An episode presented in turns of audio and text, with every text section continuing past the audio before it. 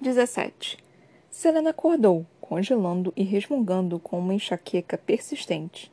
Ela sabia que isso se devia a ter batido a cabeça nas pedras do templo. A assassina chiou ao se sentar, e cada centímetro do corpo, desde as orelhas até os dedos dos pés e os dentes, sentia um rompante coletivo de dor. Parecia que tinha sido golpeada por mil punhos de ferro e deixada para apodrecer no frio. Isso se devia à transformação descontrolada que fizera no dia anterior. Só os deuses sabiam quantas vezes Selena estremecera entre uma forma e outra. Pelos músculos do doloridos, deviam ter sido dezenas. Contudo, ela não perdera o controle sobre a magia. Lembrou-se ao se levantar, segurando a cabeceira descascada da cama. Selena fechou mais o roupão, pálido ao redor do corpo conforme seguiu para a cômoda e a bacia. Depois do banho, percebera que não tinha roupas e roubou um dos muitos roupões, deixando as roupas fétidas empilhadas à porta. Mal conseguira chegar ao quarto antes de desabar na cama, puxar um retalho de cobertor sobre si e dormir. E dormir. E dormir. Selena não tinha vontade de falar com ninguém, e ninguém foi procurar por ela mesmo. A assassina apoiou as mãos na cômoda, fazendo uma careta para o próprio reflexo. Estava com aparência de merda e se sentia uma merda também ainda mais sombria e macilenta que no dia anterior. Ela pegou a lata de pomada que Rowan lhe dera, mas então decidira que o príncipe devia ver o que tinha feito. E já parecera pior, dois anos antes, quando Arobin a espancou severamente por ter desobedecido às suas ordens. Aquilo não era nada comparado com quanto Selena tinha ficado destruída naquela ocasião. Abriu a porta e viu que alguém deixara roupas, as mesmas do dia anterior, mas limpas. As botas estavam livres de lama e de terra, ou Ron as tinha deixado, ou outra pessoa reparara nas roupas imundas dela. Pelos deuses, Selena tinha se urinado na frente dele. A assassina não se permitiu ser tomada pela humilhação ao se vestir e ir até a cozinha. Os corredores estavam escuros nos momentos antes do alvorecer. Luca já tagarelava a respeito da faca de luta que uma sentinela emprestara a ele para o treinamento, e seguia falando, e falando, e falando. Pelo visto, Celan tinha subestimado o quanto seu rosto estava horroroso, porque o jovem parou o falatório no meio de uma frase para xingar. Virando-se, Emrys deu uma olhada nela e deixou cair a tigela de barro diante da lareira. Pela grande mãe e todos os filhos dela! Selena foi até a pilha de dentes de alho na mesa de trabalho e pegou uma faca. Parece pior do que é. Uma mentira. A cabeça ainda latejava devido ao corte na testa, e o olho estava muito machucado por dentro. Tem um pouco de pomada no quarto, começou Luca, de onde estava, já lavando a louça, mas Selena o fitou demoradamente. Ela começou a descascar os dentes de alho. Os dedos ficaram instantaneamente grudentos. Os dois ainda encaravam, então a assassina disse, inexpressiva: Não é da conta de vocês. Emrys deixou a tigela quebrada ao pé da lareira e mancou até Selena, o ódio dançando naqueles brilhantes olhos inteligentes. É de minha conta quando entra em minha cozinha. Já passei por coisa pior respondeu ela. O que quer dizer? questionou Luca, observando as mãos destruídas, o olho roxo e o anel de cicatrizes ao redor do pescoço de Selena, cortesia de baba pernas amarelas. A assassina silenciosamente convidou o rapaz a juntar as peças. Uma vida em Adalan com sangue férico, uma vida em Adalan como mulher. O rosto dele ficou pálido. Depois de um longo momento, Emrys falou. Deixe para lá, Luca. E parou para catar os pedaços da tigela. Selena voltou para o alho. Lucas estava obviamente mais quieto conforme trabalhava. O café da manhã foi feito e enviado para cima, com a mesma pressa caótica do dia anterior. Porém, mais alguns semiféricos repararam nela naquele dia. Ela os ignorava ou os encarava, decorando os rostos. Muitos tinham orelhas pontudas, mas a maioria parecia humana. Alguns usavam roupas civis, túnicas e vestidos simples, enquanto as sentinelas usavam armadura de couro leve e as túnicas cinza pesadas com uma diversidade de armas, muitas degastadas pelo uso. Os guerreiros eram os quais mais olhavam em sua direção, tanto homens quanto mulheres, um misto de cautela e curiosidade.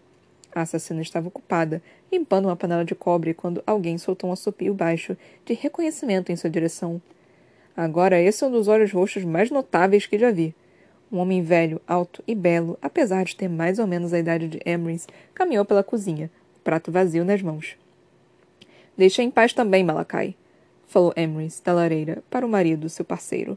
O velho deu um sorriso deslumbrante, apoiando o prato no balcão perto de Selena. Rowan não segura os socos, não é? cabelo grisalho estava curto bastante para revelar as olheiras pontudas, mas o rosto de Malakai era enrugado como o de um humano. E parece que você não está. não se dá o trabalho de usar uma pomada cicatrizante. Ela encarou, mas não respondeu. O sorriso do homem sumiu. Meu parceiro já trabalha demais. Acrescente esse fardo, entendeu? Emrys grunhiu o nome de Malakai, mas Selena deu de ombros. Não quero me incomodar com nenhum de vocês. Malakai entendeu o aviso não dito naquelas palavras. Então não procure se incomodar comigo. E deu um breve aceno de cabeça. Ela ouviu mais que viu o homem caminhar até Emrys para beijá-lo, então o ruído de algumas palavras ríspidas murmuradas, depois os passos firmes conforme saía de novo. Mesmo os guerreiros machos semiféricos levam a superpotação a um nível de exagero totalmente novo, falou Emrys, as palavras envoltas em uma leveza forçada. Está em nosso sangue, comentou Luca, erguendo o queixo. É nosso dever, honra e missão de vida nos certificarmos de que nossas famílias estejam bem, principalmente os parceiros. E faz dos outros um espinho em nosso dedo, acrescentou Emrys. Bestas possessivas e territoriais. O velho caminhou até a pia, apoiando a chaleira fria para que Selena lavasse. Meu parceiro tem boa intenção, garota. Mas você é uma estranha e de Adelan, e está treinando com alguém que nenhum de nós entende muito bem. A assassina colocou a chaleira na pia. Não me importo, respondeu ela, e foi sincera. O treinamento foi horrível naquele dia.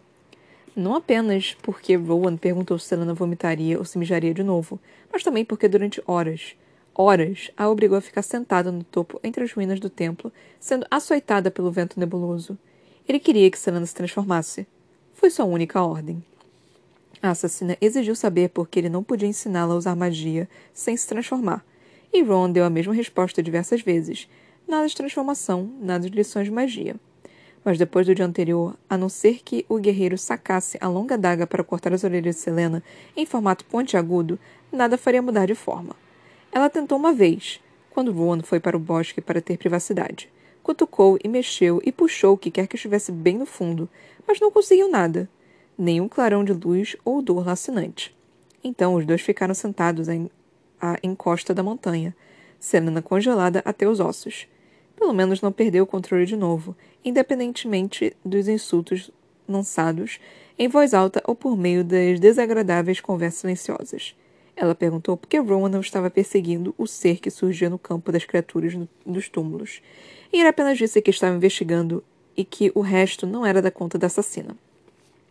Nuvens de chuva se aglomeraram durante o fim da tarde. Rowan a obrigou a permanecer sentada na tempestade até que seus dentes estivessem tremendo no crânio e o sangue parecesse espesso como gelo. Então os dois finalmente fizeram a caminhada até a fortaleza. O guerreiro a deixou nos banhos de novo, os olhos brilhando com a promessa não dita de que o dia seguinte seria pior. Quando finalmente saiu dos banhos, havia roupas limpas no quarto, dobradas e apoiadas com tanto cuidado que ela começava a questionar se não tinha algum criado invisível seguindo-a. De modo algum, um imortal como Rowan teria se incomodado em fazer aquilo com uma humana. Selena pensou em ficar nos aposentos durante o resto da noite, principalmente porque a chuva açoitava a janela enquanto os raios iluminavam as árvores ao longe. Mas seu estômago estava roncando. Ela sentia-se zonza de novo e sabia que andava comendo como uma idiota. Com um olho roxo, a melhor coisa a fazer seria se alimentar, mesmo que significasse ir até a cozinha. A jovem esperou até achar que todos tivessem subido. Havia sempre sobras depois do café da manhã. Devia ter algumas também no jantar. Pelos deuses, estava cansada até os ossos, ainda mais dolorida que naquela manhã. Ouvi as vozes muito antes de entrar na cozinha, e quase deu meia volta, mas... Ninguém falara com ela no café da manhã, exceto Malakai. Certamente todos a ignorariam agora também. Sam estimou que haveria um bom número de pessoas na cozinha, mas ficou um pouco surpresa ao ver como estava lotada. Cadeiras e almofadas tinham sido arrastadas para dentro, todas de frente para a lareira, diante da qual Emrys e Malakai estavam sentados, conversando com aqueles reunidos. Havia comida em todas as superfícies, como se o jantar tivesse acontecido ali. Mantendo-se às sombras no alto das escadas, a jovem os observou. O salão de jantar era amplo, ainda que um pouco frio, porque se reuniam ao redor da lareira da cozinha. Ela não se importava de verdade, não depois de ver a comida. Passou pela multidão reunida com destreza e facilidade treinadas, enchendo o prato com frango assado, batatas. Pelos deuses já estava cansada de batatas e pão quente. Todos ainda conversavam. Aqueles que não tinham assentos estavam de pé contra balcões ou paredes, rindo e bebendo das canecas de cerveja. A metade superior da porta da cozinha estava aberta para permitir a saída do calor de tantos corpos, e o som de chuva preenchia o cômodo, como um tambor. Serena viu um lampejo de movimento do lado de fora, mas ao olhar não havia nada lá. Estava prestes a voltar para cima quando Malakai bateu palmas e todos pararam de falar. Ela parou de novo às sombras das escadas. Sorrisos se abriram enquanto as pessoas se acomodaram. Sentando, sentando no chão diante da cadeira de Emrys estava Luca, abraçada a uma jovem bonita, o braço casualmente sobre os ombros dela. Casualmente, mas segurando de forma a dizer a todos os outros homens da sala que a moça era, de era dele. Serena revirou os olhos. Nada surpresa. Mesmo assim, viu o olhar que Luca deu à menina, e a malícia nos olhos fez com que uma pontada de inveja percorresse o corpo de Selena. Tinha olhado para Cal com aquela mesma expressão, mas o relacionamento dos dois jamais fora livre de fardos, e, mesmo se ela não tivesse terminado as coisas, jamais teria sido daquela forma. Sentiu o peso do anel no dedo. Relâmpago brilhou, revelando a grama e a floresta ao longo. Ao longe. Segundos depois, o travão sacudiu as pedras, causando alguns gritinhos e risadas. Emery espigarreou, e todos os olhos se voltaram para o rosto enrugado. A velha lareira iluminava os cabelos prateados, projetando sombras pela sala. Há muito tempo, começou ele, a voz entrecortando a chuva retumbante, o rugido dos trovões e o crepitar do fogo. Quando não havia rei mortal no trono de Wendling, as fadas ainda caminhavam entre nós. Algumas eram boas e justas, algumas tinham tendência a pegar peças, e outras eram mais malignas e sombrias que a noite mais escura. Selena engoliu em seco. Aquelas eram palavras ditas diante de lareiras havia milhares de anos, faladas em cozinhas como aquela. Tradição. Eram com essas fadas mais, continuou Emrys, as palavras ressoando em cada rachadura e sulco, que era preciso se preocupar nas antigas estradas, ou nos bosques, ou em noites como esta, quando se pode ouvir o vento gemendo seu nome. Ah, essa não, resmungou Luca, mas não era sincero. Alguns dos outros riram, um pouco nervosos até. Outra pessoa protestou. Não vou dormir durante uma semana. Selena se recostou contra a parede de pedra, enfiando comida garganta abaixo conforme o velho elaborava o conto. Os pelos no pescoço ficaram arrepiados o tempo todo, ela conseguia ver cada momento terrível da história como se o tivesse vivido. Quando Emrys terminou, um trovão ecoou e até mesmo a assassina se encolheu, quase derrubando o prato vazio.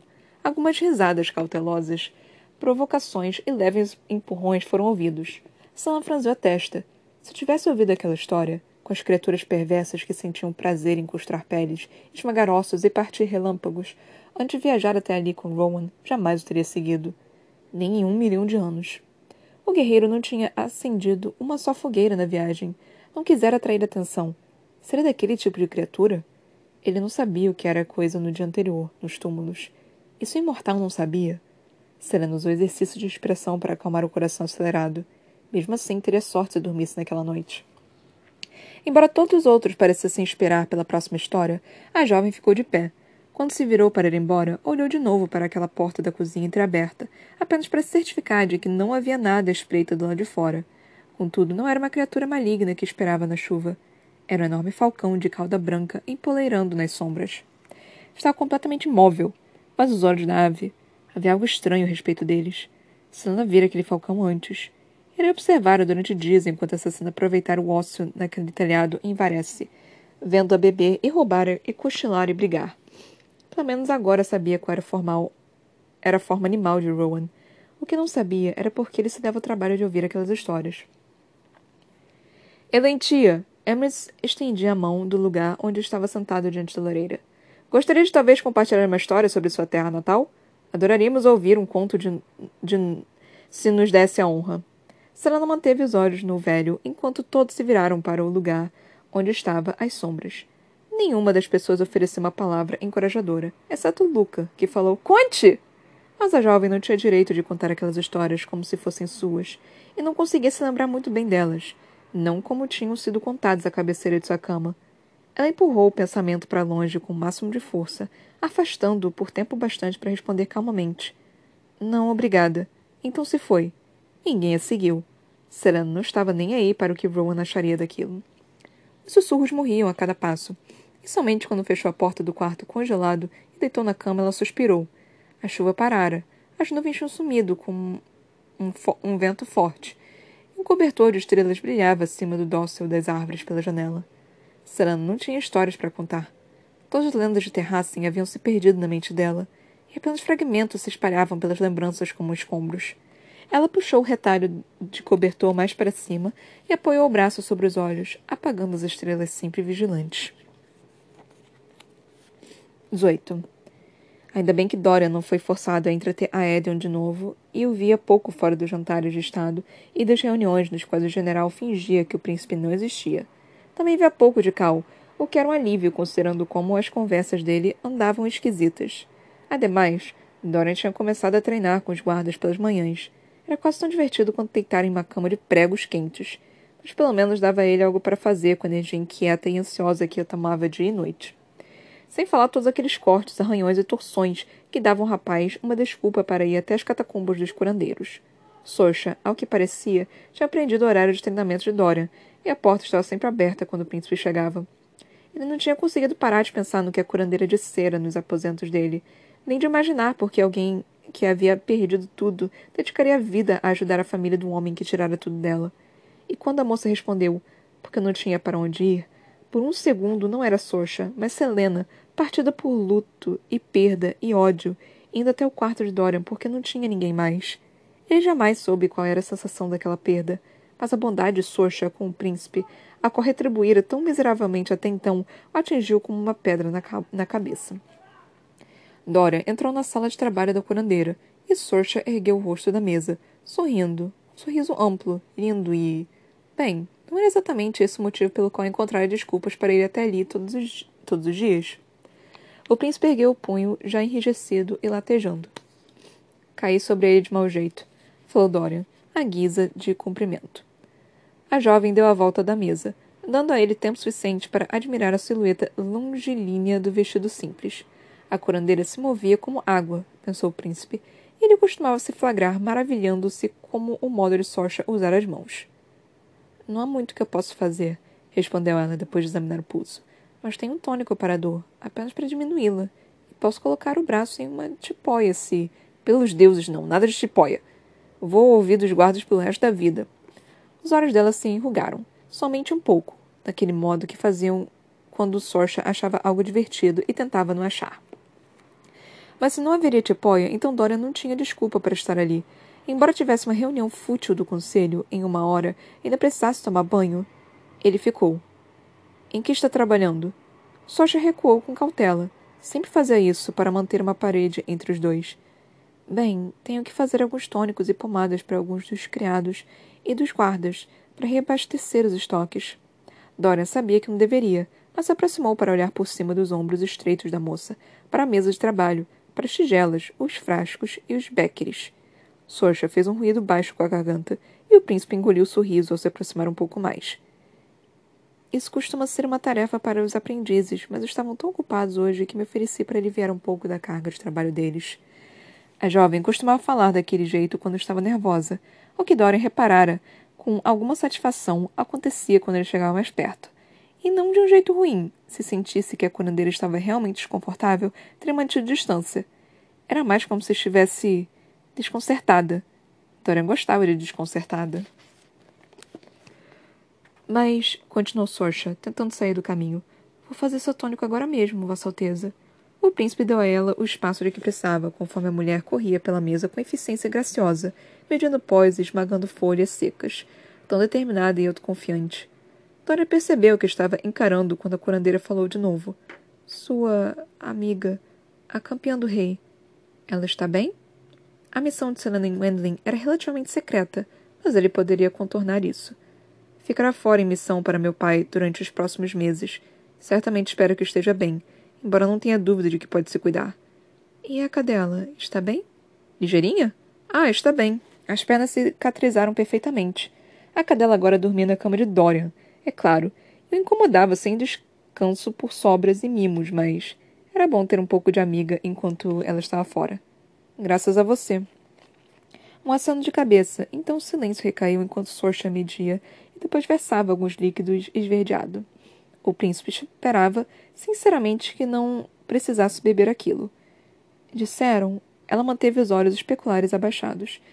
Disseram que havia algum animal selvagem perambulando pelos corredores faz alguns meses. Foi isso que matou todas aquelas pessoas antes do, Yu, do Yulema, antes do Yulemas?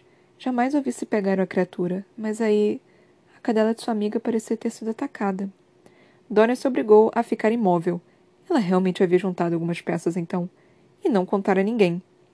Pergunte, Sorcha.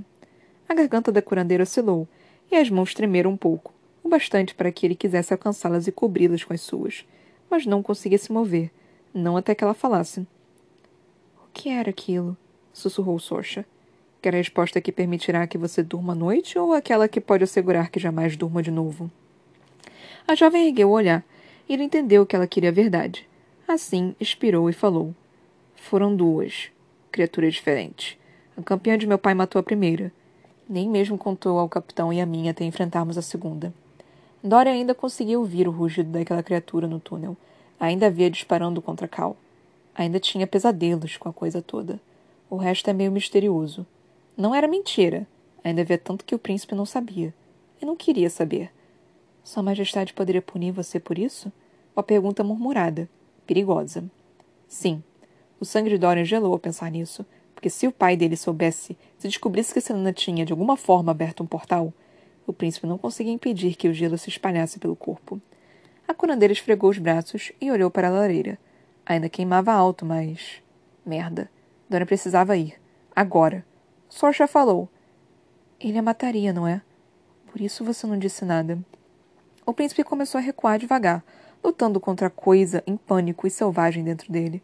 Não conseguia impedir o gelo que subia, nem mesmo sabia de onde vinha, mas continuava vendo a criatura nos túneis, continuava ouvindo o latido angustiado de ligeirinha, vendo Cal escolher se sacrificar para que os dois pudessem fugir.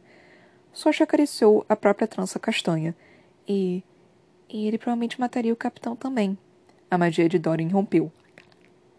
Depois de Socha ser forçada a esperar no escritório abarrotado durante vinte minutos, Emmet finalmente entrou, o coque apertado tornando o rosto ríspido ainda mais severo. Sorcha! falou a mulher, sentando-se à mesa e franzindo a testa. O que vou fazer com você? Que exemplo dá aos aprendizes?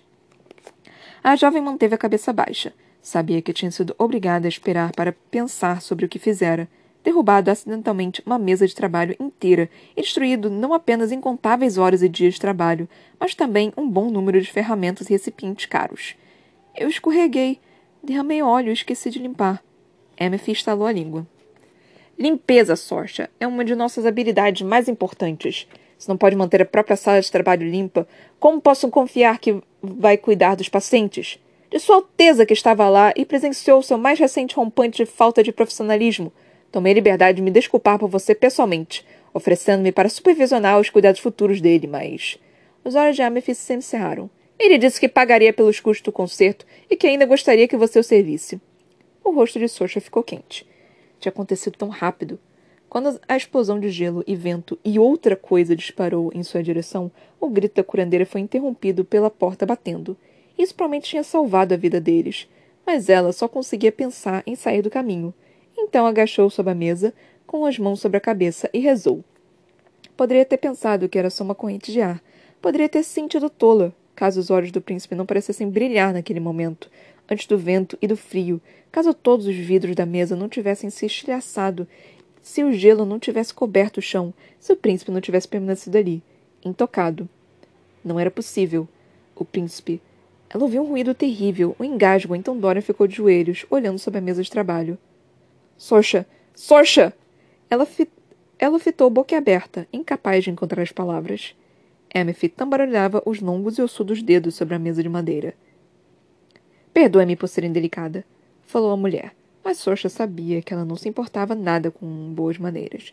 Mas também devo lembrar que interagir com os pacientes fora do turno é proibido. Não poderia haver outro motivo para o príncipe Dorian preferir o serviço de Sorcha aos de Emif, é claro. A jovem manteve os olhos sobre as mãos fechadas no colo, ainda marcadas com cortes de alguns dos cacos de vidro menores. Não precisa se preocupar com isso, Emif. Que bom. Detestaria ver seu cargo comprometido. Sua Alteza tem uma reputação com mulheres.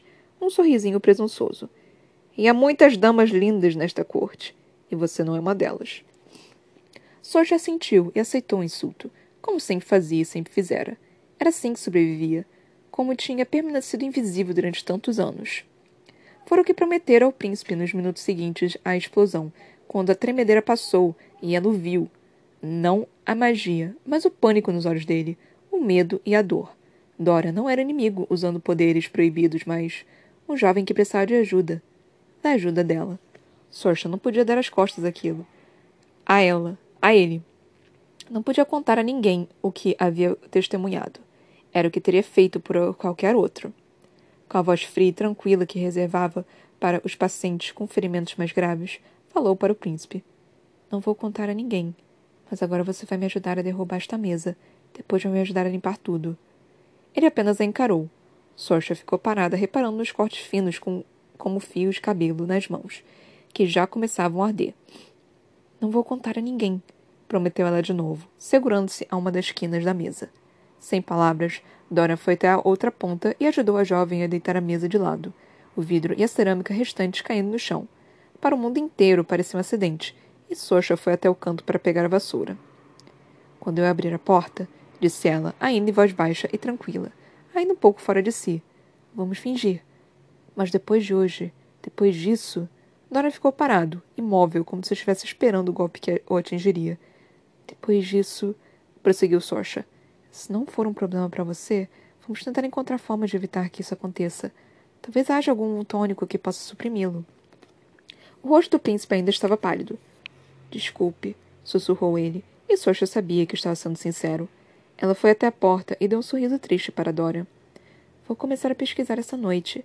Se encontrar alguma coisa, aviso. E talvez, não agora, mas depois. Se Vossa Alteza estiver disposto, pode me contar como isso é possível. Pode ajudar de alguma forma. A curandeira não lhe deu tempo para responder, mas abriu a porta, voltou até a bagunça e falou um pouco mais alto que normal. Sinto muito mesmo, Vossa Alteza. Havia algo no chão e eu escorreguei e. Daí em diante fora fácil.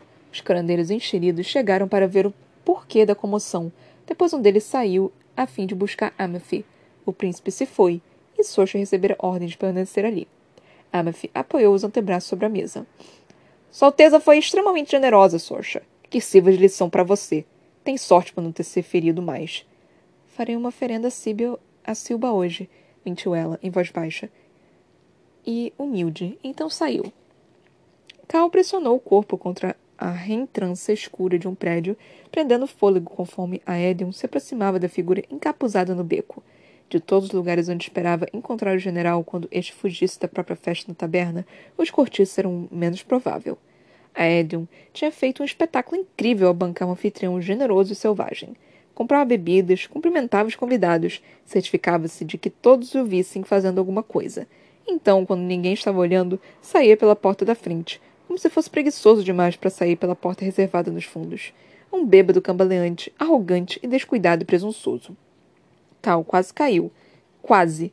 Contudo, o general se afastou um quarteirão, jogou capuz sobre a cabeça e caminhou noite adentro, sóbrio como uma pedra. O capitão seguiu pelas sombras conforme a Edion deixou o distrito mais rico e seguiu para os cortiços, tomando becos e ruas tortas. Poderia ter se passado por um homem rico em busca de outro tipo de mulher, até que parou do lado de fora daquele prédio e a figura encapuzada com as duas adagas se aproximou. Não era possível ver as palavras entre a Edion e o estranho, mas dava para interpretar a tensão nos corpos muito bem. Depois de um momento, o general seguiu recém-chegado, embora não antes de verificar completamente o beco, os telhados, as sombras. Cal se manteve distante. Se o pegasse comprando substâncias ilícitas, poderia ser o bastante para que Edion se acalmasse, para que mantivesse as festas em um nível mais calmo e controlasse a devastação quando chegasse. O capitão seguiu os dois, atento aos olhos que passavam, cada bêbado e órfão e mendigo. Em uma rua esquecida, ao lado das docas de Avery, a Edion e a figura encapuzada entraram em um prédio em ruínas. Não era um prédio qualquer. Não quando tinha sentinelas a postos no canto, à porta, no telhado, até perambulando pelas ruas, tentando se misturar. Não eram guardas reais nem soldados. Não era um lugar para comprar opiáceos ou tampouco carne. Cal tinha memorizado a informação que Selena havia reunido sobre os rebeldes e o seguira com a mesma frequência o que fora atrás de Aedion, em grande parte sem sucesso. A assassina alegara que os rebeldes procuravam uma forma de derrotar o poder do rei. Deixando de lado as implicações maiores se o capitão conseguisse descobrir não apenas como o rei tinha extinguido a magia, mas também como libertá-la antes de ser arrastado de volta a Aniele. Então o segredo de Dorian poderia ser menos explosivo. Poderia ajudá-lo de alguma forma. Ele sempre ajudaria, seu amigo, seu príncipe. Ele não conseguiu segurar um estremecimento pela coluna ao tocar o olho de Helena e perceber que o prédio decrépito, com a formação de, da guarda, fedia aos hábitos dos rebeldes. Talvez não fosse mera coincidência que o havia levado até ali. Cal estava co tão concentrado no coração acelerado que não teve a chance de se virar quando uma adaga encostou no lateral do seu corpo.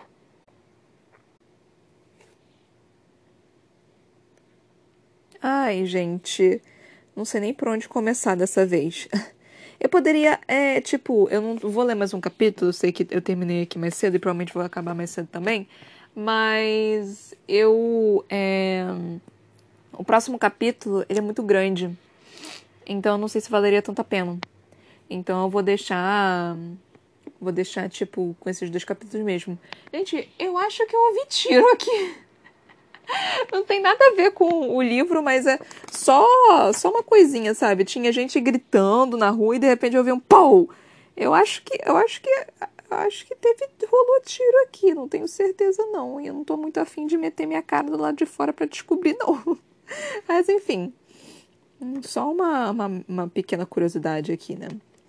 É... Gente, eu não sei por onde que eu começo. Vamos começar pelo capítulo 17, né? Tipo, que foi Selena acordando, Selena treinando, é, se encontrando com Luca e com Emrys, né? Aí nos encontramos com o parceiro do, do Emrys também, né? O Malakai. Ai, gente, foi tão bonitinho isso, tipo...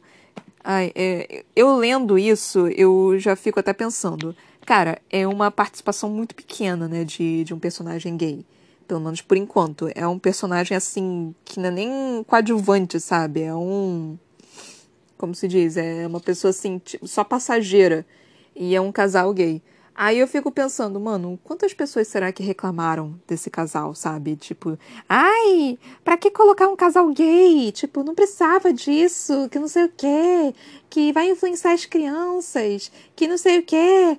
Eu, enquanto eu lia isso, eu fiquei tipo, eu tô super satisfeita, né, de ter colocado um casal gay.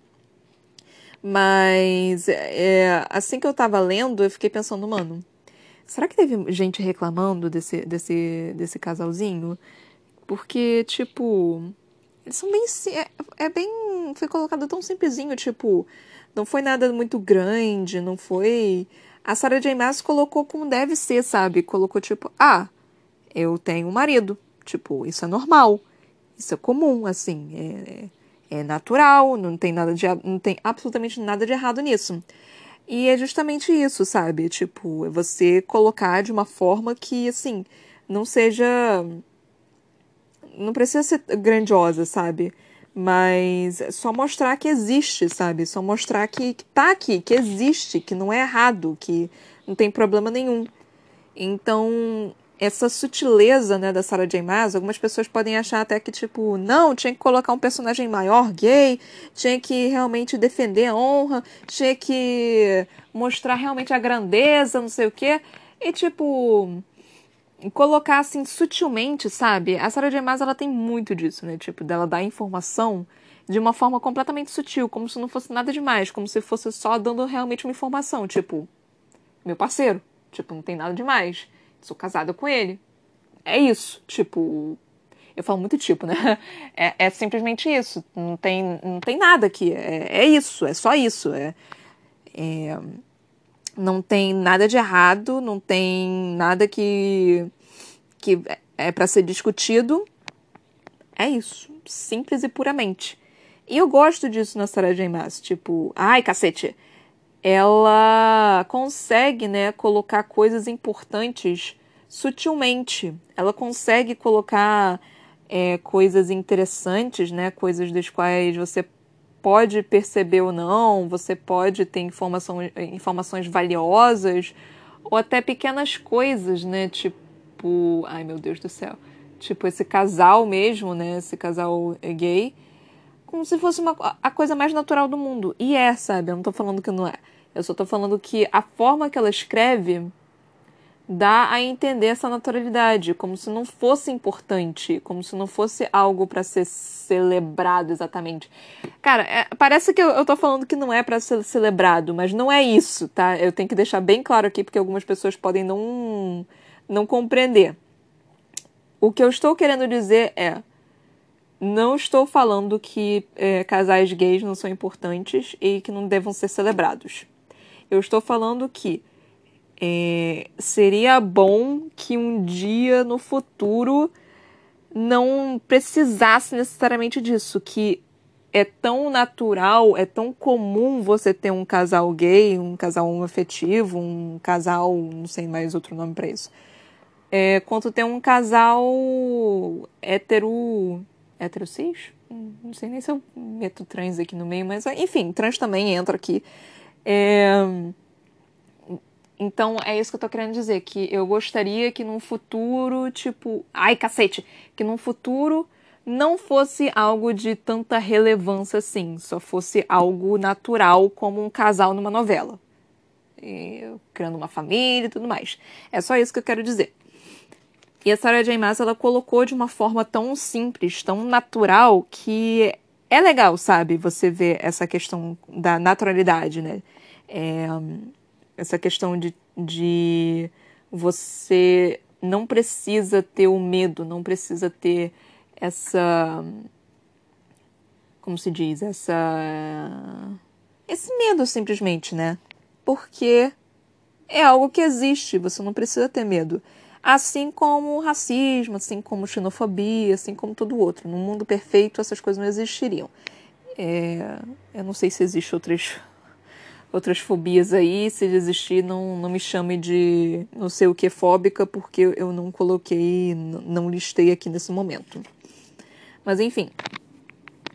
Aí nós tivemos aqui, né, esse momento do, do super protetor do Malakai.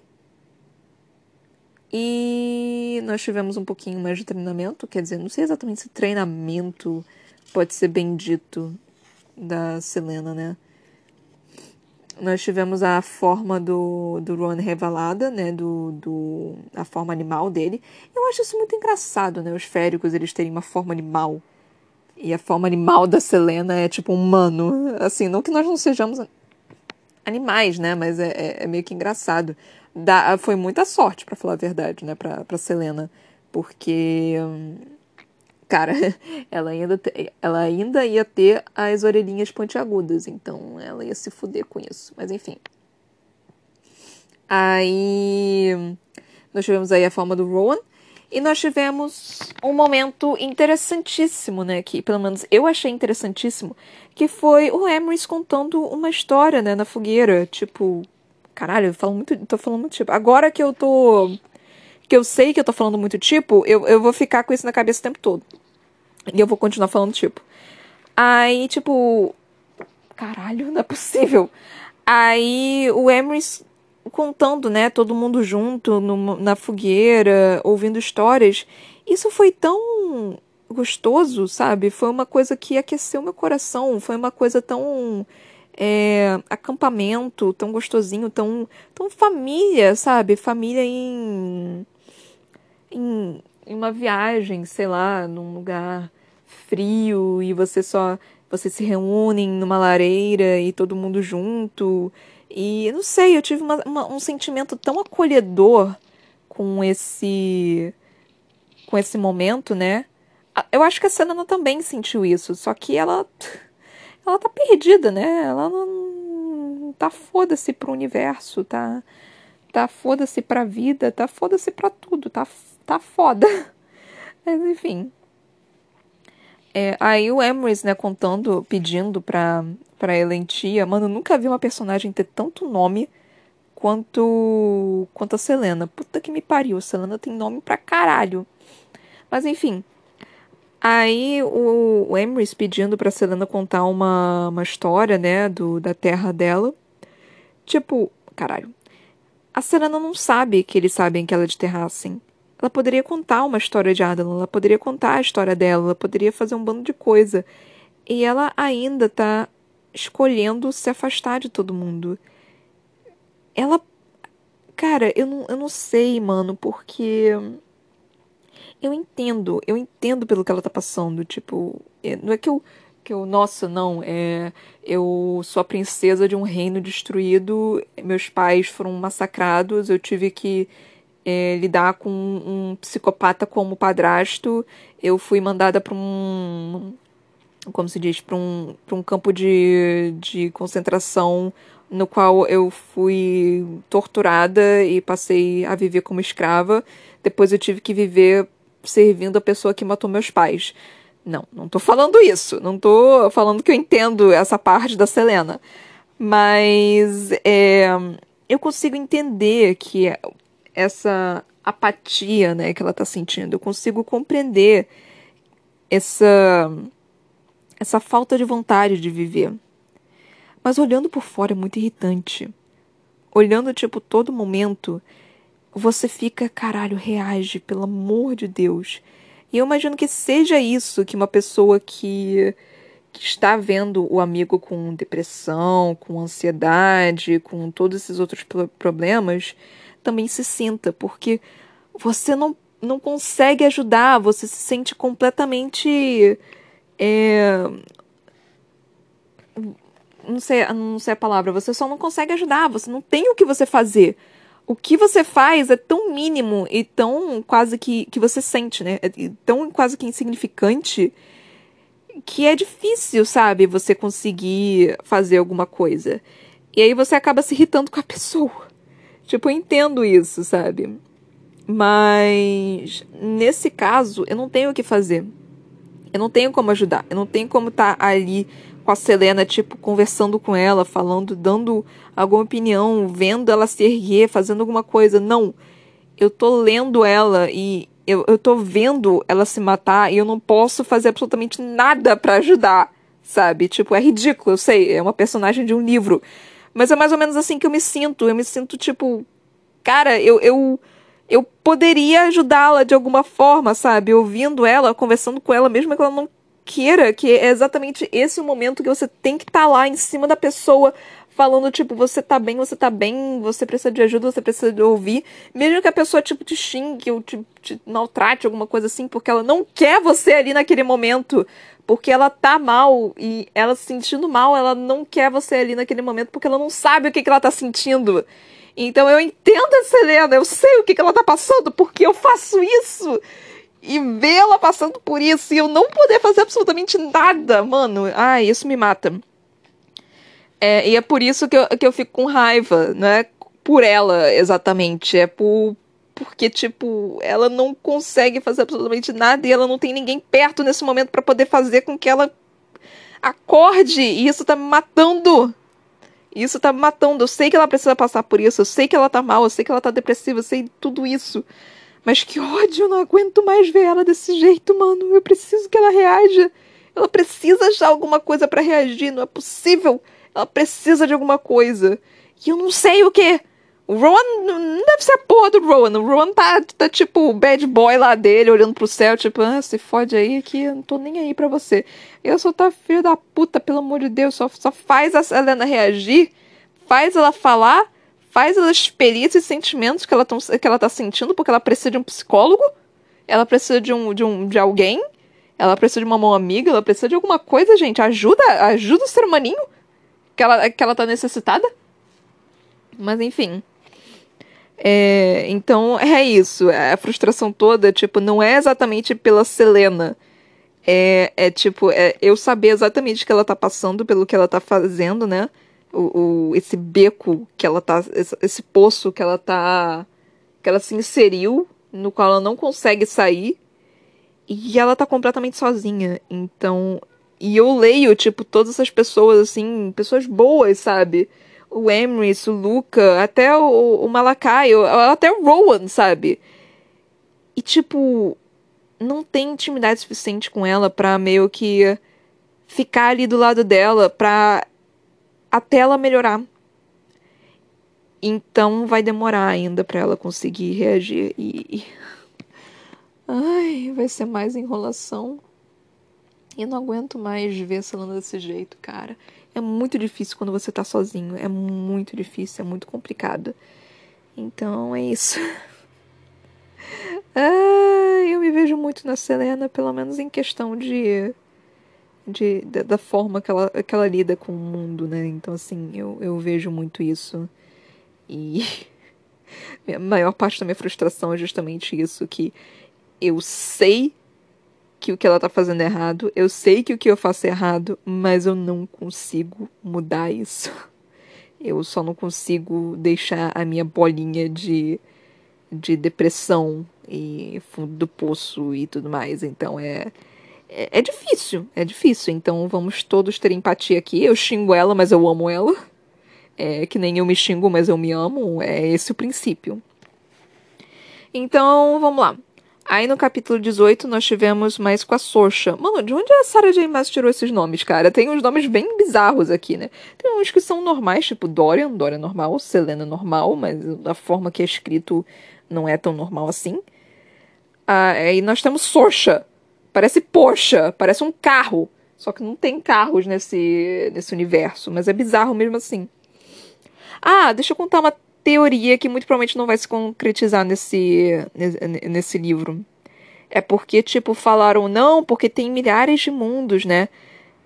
E aí eu só talvez pensei que pudesse, talvez, entrar no nosso mundo também. Mas muito provavelmente isso não vai acontecer.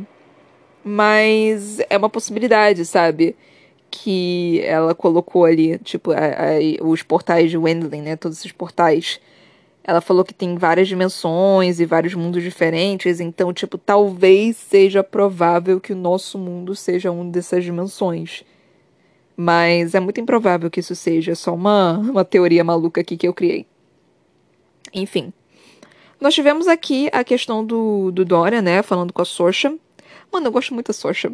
Eu também me vejo muito na Sorcha, porque, tipo, a Selena melancólica sou eu e a Sorcha em, em tudo sou eu, sabe? Tipo, tímida, completamente invisível, toda toda sem gracinha, tipo, não pensando em coisa e falando, não, não é pra você pensar isso, que isso é errado. Então eu sou. Eu, eu sou exatamente assim. Então eu me vejo muito na sorcha. É, meio desengonçadazinha, então assim, eu, eu me vejo muito na sorcha. Aí, tipo, aí nós tivemos aqui, né, uh, ele falando é, que a Socha lembra um pouco da Selena, né? Então talvez seja por isso que ele tenha se aproximado a, a Socha. Não apenas isso, mas ele tem plena noção de que a Socha gosta dele. Ai, Dorian, Dorian, Dorian, você, você não consegue tirar esse seu jeito malandro, né? Você, você precisa sentir o gostosão, cara. Você, você, você é malandrão, né, né, Dorian? É impressionante eles com certeza vão acabar fudendo. Eles vão acabar sendo um casal. Lembra que o Dorian falou no segundo livro, acho que foi no segundo livro, no Trono de Vidro, que ele falou que ele queria casar por amor? Mano, ele vai se apaixonar pela Sorcha. Ele vai acabar casando com a Sorcha. E se a Sarah J. Maas não acabar matando a Sorcha? Não mate a Sorcha, Sarah J. Maas. Eu, eu gosto da Sorcha. Mas enfim. Aí nós tivemos algumas coisas aqui. Mas eu não sei também, porque, tipo, me parece que o Dorian tá. tá. tá indo pra Sorcha, né? Tá, tá. Como se diz? Ele tá começando a se aproximar um pouco da Sorcha porque ele também tá sozinho e ele tá carente. Não tem nada de errado nisso, tá, gente? Tipo, você tá carente, você vai conversar com uma pessoa, você vai procurar amigos, não tem absolutamente nenhum problema nisso. Mas é um pouquinho perigoso para ambos os para ambos os os envolvidos. Mas assim, não tem absolutamente nada de errado. Acontece, acontece até. Mulher tem muito disso, né? De, de busca sexual, né? Dessa questão de. Porque vamos combinar que homem basicamente não, não quer muita coisa. Como se diz? É, não quer ir adiante, né? Com relacionamento. Não quer relacionamento sério. E, geralmente só quer transar e acabou. E mulher tem muito essa questão de. Isso é até meio que machista que eu tô falando. Mas ainda temos muito disso. E é machista porque foi implementado nas nossas cabeças, é, colocado nas nossas cabeças que a gente precisa pensar dessa forma, que a gente precisa buscar um casamento, que a gente precisa bus buscar um relacionamento, filho e tudo mais. Então não tô nem falando que é errado, sabe? Tipo, mulher faz isso, faz porque quer, tipo, quer casar, ótimo, quer ter filho, ótimo. Mas isso foi tão martelado nas nossas cabeças desde uma idade tão cedo que a gente a gente acha que que fazer só, tipo, só transar por transar ou só ficar por ficar é algo errado.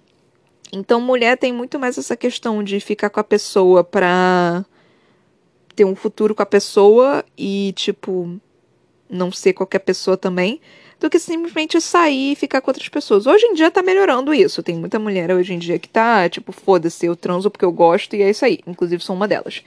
E não precisa necessariamente ter uma ter uma chamada no, no dia seguinte. Inclusive, se não me chamar, é até melhor. Mas. E eu nunca mais ver a pessoa, tá ótimo. Mas, enfim. É só algo que acontece nessa né? questão da carência. De você procurar um, na cama de outra pessoa o que você não tá tendo nesse momento e tem muito também da questão de tipo, ah, eu tô muito carente, então eu vou voltar com meu ex porque eu tô carente, eu não consigo encontrar outra pessoa e eu já tô tão acostumada com meu ex, mesmo ele sendo um bosta, que eu vou voltar pra cama do meu ex. Não faça isso. Só não faça isso, tá? Tipo, é carência, é fogo no rabo. Você terminou por um motivo, lembre-se disso. Só lembre-se disso. Então não volte com seu ex. É, apenas digo isso. É, pelo menos não por carência. Tipo, se vocês terminaram e aí depois. É, porque são. É, relacionamentos são complicados, né, gente? Mas terminaram, aí tiveram, tipo, qualquer outra coisa, aí, sei lá, aconteceu mais alguma coisa, e vocês se reencontraram e viram que ainda gostam do outro e tudo mais.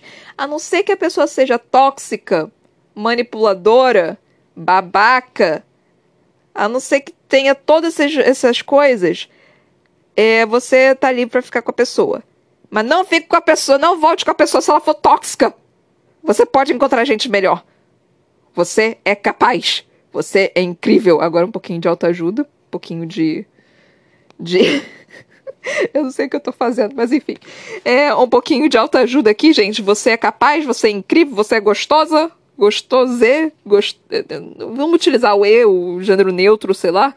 Você é gosto... gostosê e você pode, você merece algo melhor. Você é poderosíssimo. Poderoso, poder, não, não tem como usar gênero neutro nessas coisas. Mas você, ser humano que tá me ouvindo, não, vá, não volte pra ex que é babaca. É, é só isso. Você é incrível. É só isso. É poderosíssimo. É isso. Eu não consigo parar. Enfim. Aí nós tivemos isso daqui. E o Dorian manda. Porra, Dorian jogou a magia pra cima da mulher. Tadinha. Ai, Sorcha. Tadinha, você ainda vai se meter em muitos, muitos apuros. Mas enfim. Mas eu confio na Sorcha. A Sorcha me parece um, um, ser humano decente. E tá começando a se formar uma bela amizade que com certeza vai, vai acabar em casamento. Então eu tô gostando. Mas eu tô gostando bastante da Sorcha, essa interação que eles tiveram. A, o Dorian jogando magia todo e tadinho. Gente, Dorian é uma pessoa boa, é uma pessoinha boa. Quero abraçá-lo. É, é, ele é um bebezinho. Mas enfim. Aí nós tivemos a parte com Cal. Pequena parte com Cal. Eu falei que a Edion tava se juntando aos rebeldes, cara. Eu falei que ele tava se juntando aos rebeldes. A Edion é esperto. Ele é inteligente. Eu não, não tinha tanta noção disso, ele me parecia mais um brutamonte qualquer do que qualquer outra coisa. Mas depois que eu, eu li um pouquinho mais sobre ele, eu fiquei, hum, ele me parece esperto. Ele me parece um ser humano inteligente. Mais inteligente do que aparenta. Então foi, foi bom, sabe, ter isso. E Cal também, tipo, foi, foi esperto em seguida e tudo mais. Mas tem um pequeno problema, tipo, Cal não é Selena. Cal, tipo, ele tem vários dons, ele é bom de luta, ele consegue organizar o, o, a guarda e tudo mais. Mas todas as coisas que, que é para ser sneaky, que, que é para ser tipo sorrateira, ele não é muito bom nisso. Ele não é muito bom em, em ver os arredores e tudo mais. Ele é bom, tipo, na, naquele momento, em, em, em, guardar simplesmente. Ele é um guarda, né? Ele é um, ele é um soldado. Então ele. Ele não é muito bom em ser sorrateiro. Tanto que ele tem uma, uma porra de uma faca agora na, na lateral do corpo dele. E eu não sei o que, que vai acontecer com o nosso querido Cal. Eu espero que ele se junte à, re, à, à rebelião. Porque alguém tem que se juntar a essa porra dessa rebelião, porra! Até agora, os três principais, que é Dorian, Cal e, e Selena, ninguém se juntou à porra da rebelião. Alguém tem que se juntar a essa porra dessa rebelião. Então vai, Cal. Caralho. Alguém tem que se juntar. Mas enfim. Aí eu acho que é isso. Eu falei que não ia falar muito, mas no final das contas eu falei pra caralho. É, isso sempre acontece, né, gente? Eu vou entrando em alguns temas, assim, que, que não são tão, tão de, do, do livro, mas eu acho que fazem parte. E aí eu, eu acabo meio que enrolando um cadinho. Mas, enfim, galera. Eu espero que vocês tenham gostado desse episódio, da, das minhas falas, de eu lendo e tudo mais. É. Se vocês gostaram, por favor, compartilhe, né? E poder compartilhar com as pessoas. Eu agradeceria muito que dá mó trabalhão fazer esses. Ler esses, esses livros, né? Escolher um livro bom, pensar em coisa para falar e tudo mais. Então, tipo, é complicadinho, não é simples, não. Então, assim, e também se puderem, se for possível, explicar para as pessoas, para ouvirem a introdução ou falar para elas que, tipo, eu leio os capítulos e depois eu faço comentários em cima do, do que eu li, eu agradeceria, porque eu, eu tenho quase certeza que as pessoas não, não ouvem a introdução e acham que, tipo, eu só tô lendo ou alguma coisa assim. Então, eu, se puderem explicar o que, que eu faço, tipo, pra, pra quando vocês recomendarem, eu agradeceria bastante. É... Eu também tenho um Instagram e uma página do Facebook. Se puderem me seguir em ambos os lugares, eu agradeceria também. Tipo, ficaria muito feliz. O Instagram é Ana Brocanello e o Facebook é a.c.brocanello. O Brocanello tem dois L's, tá, gente? L de lagartixa. Eu também tenho um livro publicado que se chama Pandora, que você pode encontrá-lo nas lojas virtuais Amazon e na Editora Viseu em formato e-book físico. Eu também é, tenho ele aqui comigo, só que por causa da questão da pandemia, eu não tô vendendo ele em. É, eu não tô vendendo ele eu mesma, então assim, tem, é, tem esse problema. Então eu peço paciência. Ou comprem ele é, nesses. ambos esses lugares, por favor. Em é, qualquer um desses lugares, se possível também. E eu também tenho um canal na Twitch que se chama Toca da Broca. Que lá eu faço live de joguinhos e joguinhos interessantes. E se puderem me dar donate lá também, eu agradeceria, porque todo o, o dinheiro que eu receber lá, quando eu receber, que seria interessante eu receber alguma coisa, eu vou é, investir em mim, né? Tipo, investir no meu livro, investir no meu computador, porque meu computador foi montado com o intuito de eu não jogar joguinhos, porque eu não era gamer na época que eu comprei o meu computador. Agora eu virei gamer. Então é isso, galera. Muito obrigada por terem me ouvido até aqui. Espero que vocês tenham gostado dos comentários, da minha lida, da escolha do livro que eu tô lendo, desse livro no momento, do livro 4, né, que eu tô lendo, do livro 4, Herdeira de Fogo, da saga Trono de Vidro. Se vocês tiverem sugestões de livros, podem vir comentar comigo. Se vocês é, tiverem alguma crítica para fazer, podem vir comentar comigo também. Se eu falei alguma merda que você, que, tipo, eu falei sem querer, vocês podem vir comentar comigo também, que aí eu me corrijo. E se vocês discordarem também, podem vir falar comigo. É só não me xingar que tá tudo tranquilo. É isso, galera. Espero que vocês tenham gostado. Até a próxima. Beijinhos e tchau, tchau!